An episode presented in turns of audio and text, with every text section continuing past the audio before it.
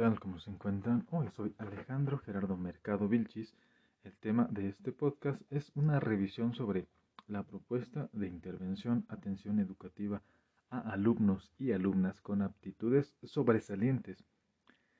Vamos a ver varios puntos. El primero habla sobre la descripción del proceso de diagnóstico. De acuerdo al carácter formativo de las evaluaciones de programas, se da pauta a generar preguntas a los operadores y usuarios de los programas educativos, determinando la eficacia del programa y los mecanismos de mejora. ¿Cuál fue el objetivo de la propuesta? Aportar al diseño diversas estrategias teórico-metodológicas que permiten valorar, valorar, la influencia de la multiplicidad de factores entretejidos en los resultados educacionales, que se dan como producto de la aplicación de estos programas. Entonces se valoran los resultados obtenidos con la implementación del programa. ¿Con qué población trabajaron?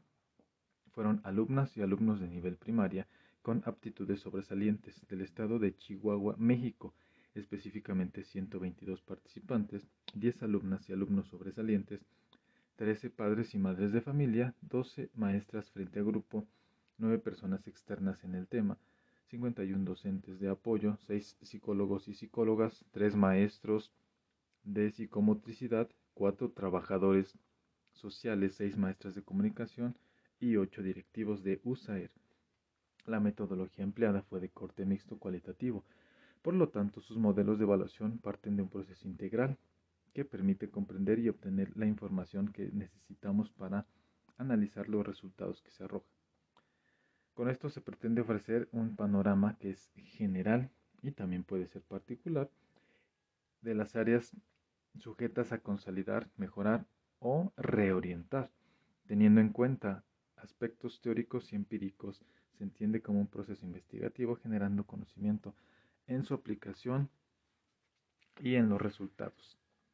Los principios y procedimientos propios de la investigación para comprobar la, puesta en marcha fueron el funcionamiento, los resultados y el impacto que provoca la intervención de un detenido determinado programa, que en este caso pues es de acción social y educativa, se recupera la información relevante de lo obtenido para evaluar la calidad de la propuesta de intervención.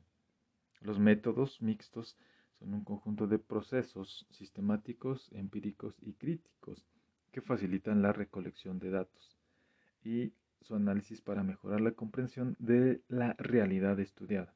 Las normas de operación son el modelo de evaluación que integró cuatro componentes, eh, cuatro criterios y trece descriptivos. Se dividió en cuatro fases de trabajo. La fase 1, diseño del modelo de evaluación, donde se delimita el modelo para evaluar. Fase 2, construcción de instrumentos, entrevistas, grupos focales, entre otros. Fase 3, recolección de datos, establecimiento, estableciendo aquí eh, los contactos pertinentes con los participantes y las personas de apoyo. Fase 4. Análisis de datos, organización, análisis e interpretación de los resultados acorde a los cuatro componentes mencionados.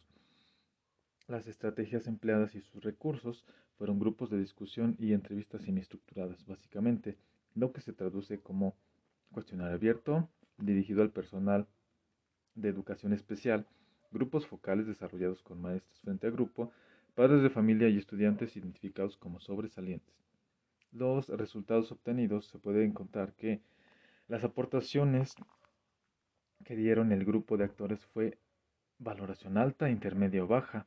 En una tabla que presenta el, el escrito, esto nos dice que existe calidad técnica, su viabilidad práctica y condiciones de desarrollo. La evaluación general arroja que no se cuenta con una buena aprobación general de la propuesta coincidiendo en que no se han cubierto las necesidades educativas. Ahí está un resultado. De las y los alumnos sobresalientes.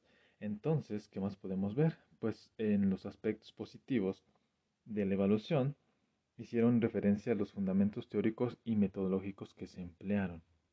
Entonces, por una parte, no se cubren las necesidades educativas de los alumnos sobresalientes, pero por otra parte podemos hacer referencia a los fundamentos teóricos y metodológicos.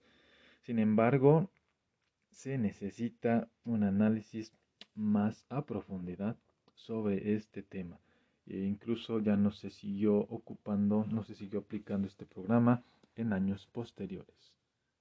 Muchas gracias.